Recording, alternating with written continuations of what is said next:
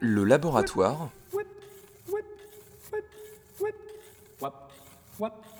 de la création.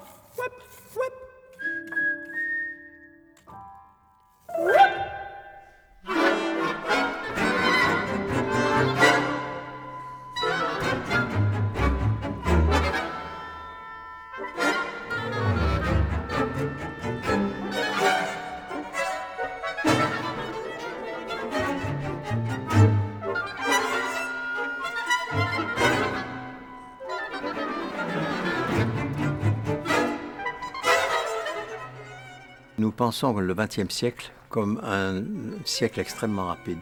Ce n'est pas vrai du tout. Quand on voit la différence entre Beethoven et Wagner, par exemple, si on reprend ce recul, après à peine 50 ans, et il y a eu un- une énorme différence de langage. Et je pense par exemple qu'entre Stravinsky et, et les tendances d'aujourd'hui, il y a probablement moins de différence qu'entre Wagner et Beethoven.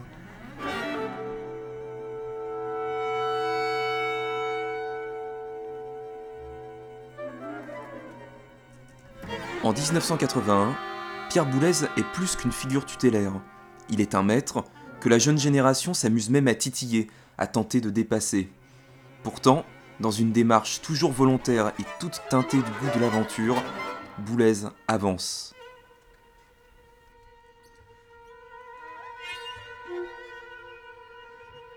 En 1976 et 77, il fonde coup sur coup l'ensemble intercontemporain, extension de son précédent ensemble lié à la compagnie théâtrale de Madeleine Renaud et Jean-Louis Barrault, le domaine musical, puis l'IRCAM, institut de recherche dans l'électronique musicale.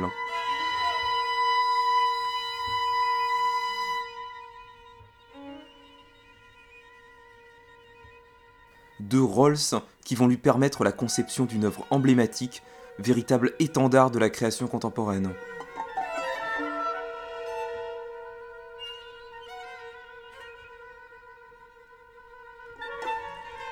Le titre est cinglant, comme une incise où le passé jaillit dans un flux où le compositeur semble vouloir s'abreuver.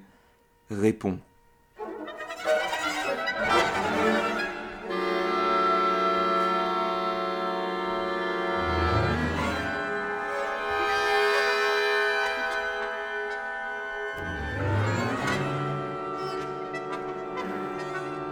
Règle numéro 1 de la musique contemporaine, le titre est un geste. Lorsque Boulez projette d'écrire un répond, on sait d'emblée que cela fera référence au chant grégorien et à cette technique musicale vieille comme le monde. Mais c'est quoi un répond?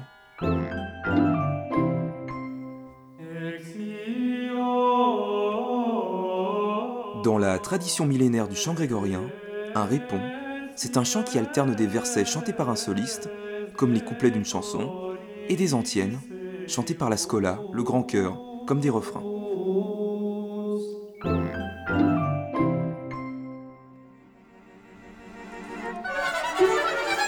Dans cette nouvelle œuvre, écrite à la fois pour l'ensemble intercontemporain et pour les studios de l'IRCAM, Boulez va concevoir des répons en cascade, notamment grâce à une formation instrumentale un peu particulière. Au centre de la salle sera disposé un ensemble d'une vingtaine de musiciens, comme un petit orchestre. Autour, le public. Et derrière le public, prendront place tout autour de la salle six solistes, et pas n'importe lesquels. Des instruments résonnants comme les aime le compositeur. Deux pianos, harpe, cymbalum, vibraphone et glockenspiel.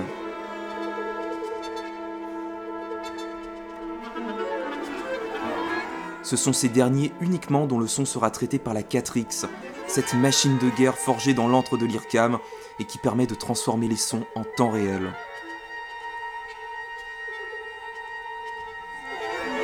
On embarque alors pour des répons en série entre l'ensemble et les solistes, les solistes entre eux et les solistes avec l'électronique.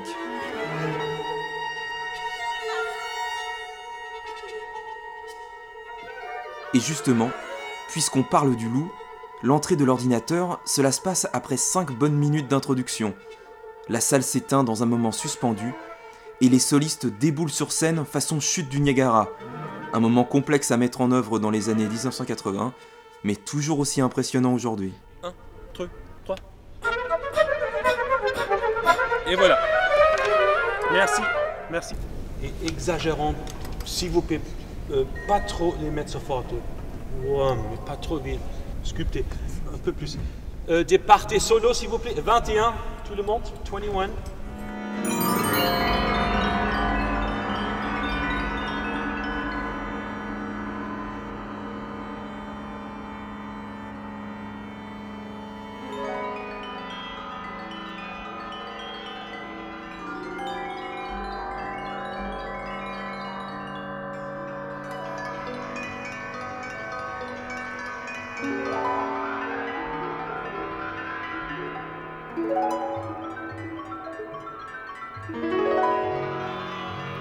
C'est vraiment complètement Debussy cette entrée des solistes.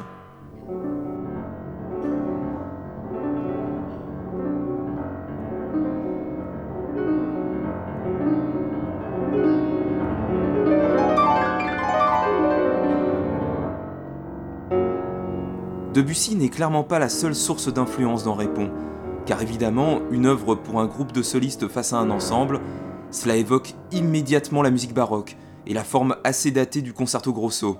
Corelli, Forever dans nos cœurs.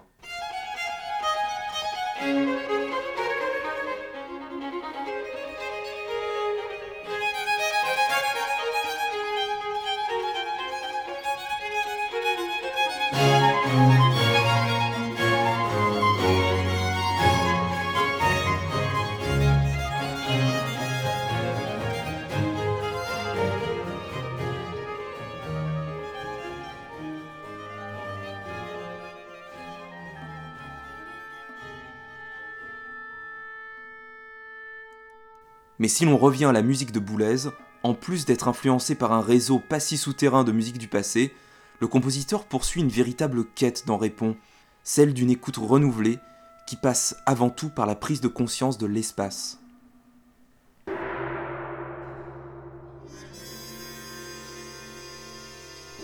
En 1974, il compose avec Rituel une œuvre qui explore déjà cette mise en scène du son. Huit groupes instrumentaux sont spatialisés dans la salle. Le début est très cérémoniel, distillant un climat envoûtant, à l'instar de son titre.